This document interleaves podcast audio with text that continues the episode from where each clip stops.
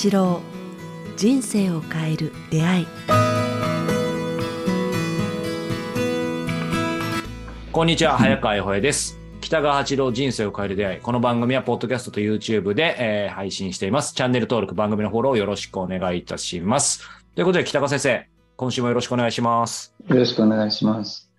さあ、7月に入りましたが、そういえば最近先生触れてませんでしたが、メダカ、あ、そうです。元気ですか？なんか時期的にそろそろ産卵のシーズンかななんて思そうったんですけど。わた私の、私が卵をあげて、メダカを分け与えた熊本市内の方は、はい。えっ、と、もう1ヶ月以上前に産卵たくさん、100え20匹あげたら200匹になったって言ってたんですよね。ー あ、すごいですね。で、私のところ全然生まれなくて、全然ダメだったんですけど、あ、そうなんですか？はい、昨日、今日ね、帰って 6, うん匹、今今朝見たら6匹、こう、で、ちょっとこう隔離したんですね。すぐ、はいはいすぐ食べられてしまうんですよ。ああ、そっか。だから卵をこうしごいて、卵を取って、20, 20 20個ぐらいかな、卵を今、あの拾ったんですけども、うん。で、そのうちの6匹が今日、今朝、うん、まあ、飽きないんですよね。ちっちゃいんですね、なんか、うんうん、水滴よりも小さい。ど、どのくらいかな。本当に1ミリもないというか、ちっちゃい 鉛筆先の折れたぐらいの、なんかそんな、で見てて動くから飽きないんですよね。いいですね。先生、ちょっと また覚えてたら、後で写真を送っていただきたいですね。見てみたいですね。1時間ぐらい経ってすぐ経ってしまう。えー癒されますね。不思議だなと思って、はい。うんうんじゃあ、まあ、メダカちゃんは新陳代謝というか、まあ、いろいろ世代交代繰り返しながらも元気に北川家にいるってそうなんだ。ことですね、今も。ああんなに、あんなに何も細くて何も食べないのに、太く、太っていくんですね。1週間経ったら。へーなんで太るんだろうと思うぐらい大きくなるんですよね。水だけで。すごいですね。なんか不思議なメカを抱えたまま生まれてくるんだなと思いますね。。ずーっと動き回ってるんですよ。うんどこにあの エネルギーエネルギーね、成成長する力も。なんか神の力っていうか、自然の力ってうん、すごいですよねい。や、本当ですね。うん、教えたわけじゃい。ないのに。うんエネルギーがあるんだと思ってます。うんはい。じゃあまたね、ちょっとぜひ写真いただいたらね、あの、YouTube にもアップできたらなと思いますけども。アップでしたいですね。はい。じゃあぜひ写真をお待ちしております。さあ、ということで今週はですね、えリスナーの方からご質問いただいていますので、先生、えーお伝えしますね。はい。えー40歳女性の方からいただいています。えー北川先生、こんにちは。私は今年度、子ども会の会長を引き受けたのですが、えー今の時代の先生、えー子ども会のあり方についてお聞かせください。えーちょっと補足しますね。えー子ども会を年々大会する人が増えていて、毎年存続か解散かという話題になりますが、町内会の方々は地域とのつながりのために続けるべきと言います。えーが、えー子供が少ないわけではなく、子供会に入る世帯が少ないのです。それは今の子供会に魅力がないからだと思います。えー子供会唯一の行事は子供会に加入していなくても参加できる、えー地区のお祭りのみ。えー夜に子供を留守番させ、親はお祭りの準備に何回も出なければなりません。お祭りの間は親が出店を出し、えーあ、出店を出し、えー子供はお留守番です。えーな、であれば子供会を大会し、子供と一緒にお祭りを楽しむ方を選びます。地域とのつながりよりも家族との時間の方が私は大事です。家族との時間があってこその地域とのつながりだと思うので、町内会と子ども会で一緒に清掃活動をしたり、学校の校庭でグラウンドゴルフをしたり、芋煮会をするだけで十分です。えー子供を留守番させて親の負担だけは増える子ども会は誰も入りたがりません。こんな子ども会でも無理に続けていくべきでしょうかということです。はい。結構切実ですけど、先生どうです？行くべきっていうことは使いたくないんですけども、うん。僕僕は小さい時にから始まったんですね。ちょうどありますよね 70, え70年ぐらい前、戦後、はいなんか子供が少なくうん。子供が多くて、子供が荒れてた時代があったんですね。はいはいはい。遊遊ぶところがなかったから、子供たちになんかキャンプ連れて行こうとか、うん映画会をしようとか、からお菓子を開けるチャンスがなかったので、お菓子をあげるはい。会をしようとか、クリスマスを祝う人がいなかったので、子供会が、そういう趣旨でやったんですけど、はい。70年経って、もう、この方のお話聞いて、うん子供会っていうのはもう崩壊してるんじゃないかなって今感じたんですね。いいね、うんいい悪いは、私はなんか、断断定はちょっと、ええあの、つながってない役員じゃないので言えないと思いますけれども、本当になんか、出事が多いうんのは、あの、感じますね。やいろんな野球部とか、いろんな、はいはいはいはい。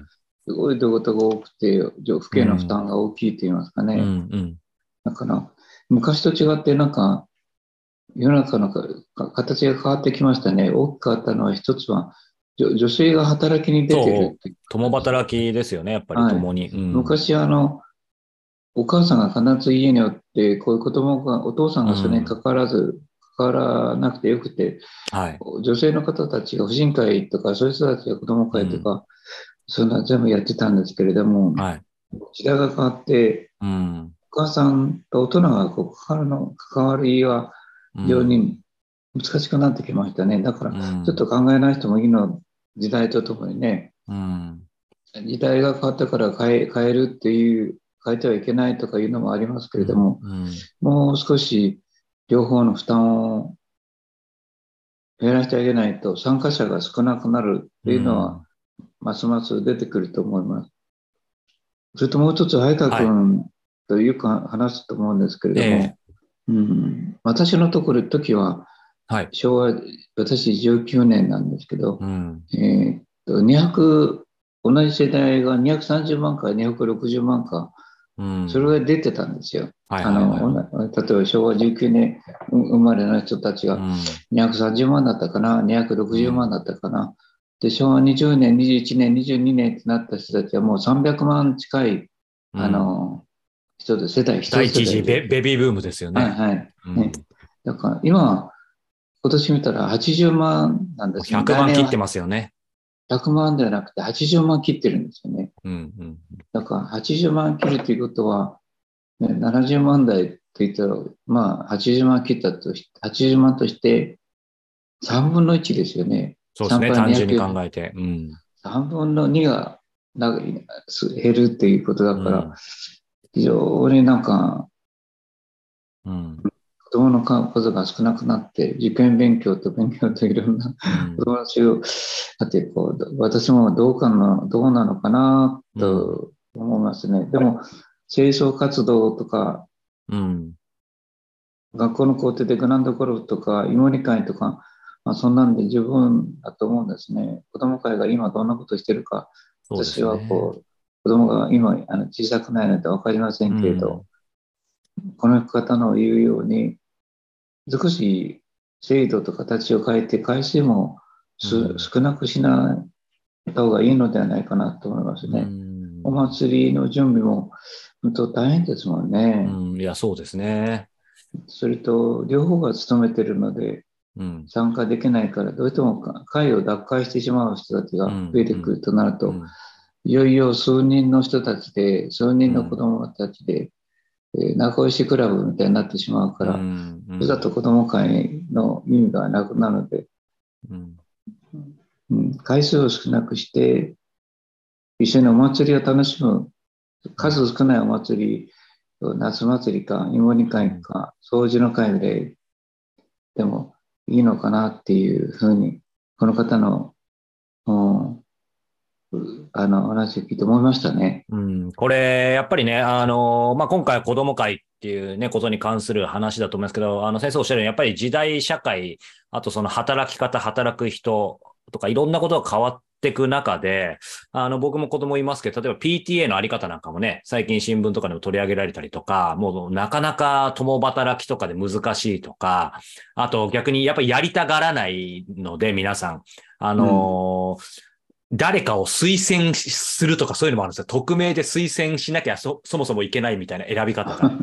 あだから、そのすする方もされた方も、でもそもそもしないといけないと。自分が立候補しない場合は推薦しないといけないと。人の名前をみたいなこともあったりして。まあちょっとその話深く入っていくとまた変わっちゃうんであれですけど、ただその一方で、あの、まあ僕なんかもやっぱりね、えーいろいろ地域だったり、その PTA だっておお世話になってる立場からすると、先生も多分そうだと思いますし、このご質問者の方もそうですけど、当然その子供会がいけないというよりも、やっぱりその時代に応じて、まあ形、ねひょっとしたら名前もそうかもしれないですけど、変えてその地域につながっていくとか、まあ地域とか周りにお互い助け合っていくっていうことはやっぱり必要なわけですよね。そうですね、子ども会のつな全くなくしてしまうと、うん。まあ、さっき言ったようにあの大災害とか、ね、前回言ったようになんか大災害とかなんとか起きた時に連絡取り合ったり助け合うことができないっていうかこれから何があるか分かんないですからね、一層。そ。うですね。だから全くつながりを失うのも、あの親親のとつながりの少ない子どもたちは、まあ、誰かが面倒見ないといけないっていはい。うところが出てくると思うので、うんうん。全くなくすのではなくて、まあ、お掃除としてでもいいから、うん。つあの地区のお祭りの一部として、なんか、つながっているのがいいのかなと思いますね。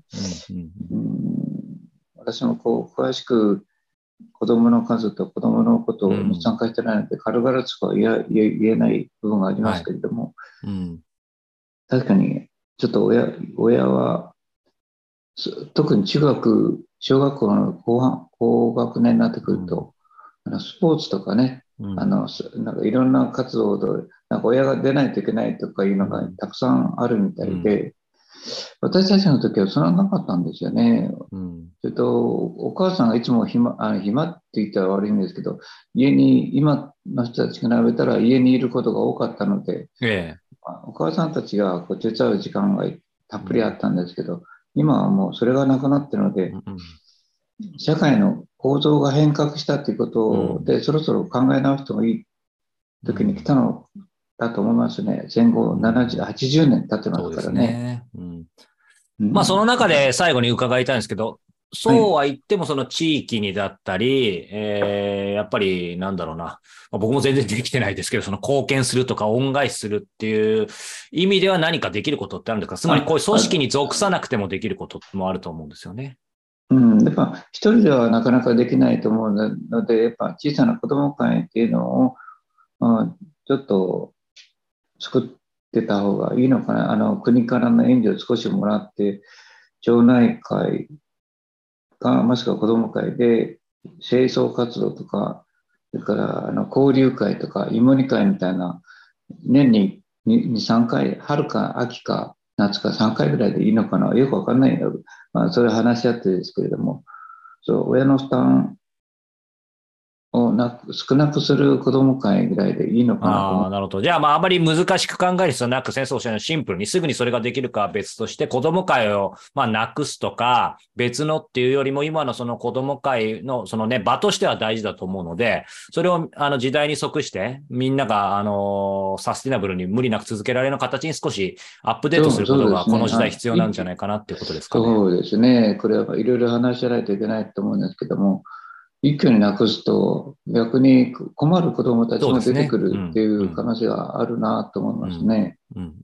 つながりがなくなると失ってしまう、漂う子どもがはい。出てくるのかなと思いますね。うんうん飛躍になってくるので。いはい。や、あんまり濃厚だとまた負担が大きいしそうですね。難しいところなんですけど。ただやっぱりね、あの僕らなんかもそうですけど、いまあ本当に今か、あのね、えー昔のように拡大家族じゃなくて核家族なんで、ともう本当に隣の人、あの特に都心だと隣誰が住んでるかわかんないとか、そうですね。なんかそういったこともあるから、やっぱりそういう地域とね、何らかの形で あの、つながれる機会っていうのは、やっぱりいろいろあっても大事だと思うので、先生おっしゃったように、まあ、構造をね、いきなり抜本的に変えるのは難しいかもしれないですけど、やっぱり必要は必要かもしれないですね。そうですね。あの、そういうさ大大災害とか大事故とか、火災とかなんか起きた時に地域で助けないといけない時が必ずあるんですね、やっぱ。はい。まあ非常に安全だと思われてますけども、うんやっぱ何十年に1回かはそういうことをやってくるからですね。はい。うん、だから全くなくすのはあ良くないと思いますけど、はい。頻繁にするのもやっぱ負担が大きいというところで、うん回数を少なくしたり、参加の仕事を少なくしていくっていうのが大事かもわかりませんね。はい。ありがとうございます。じゃあぜひね、えー少しずつみんなでね、そうやって変えていけたらというふうに思いそうですね、ます。難しいですね。はいうんはい。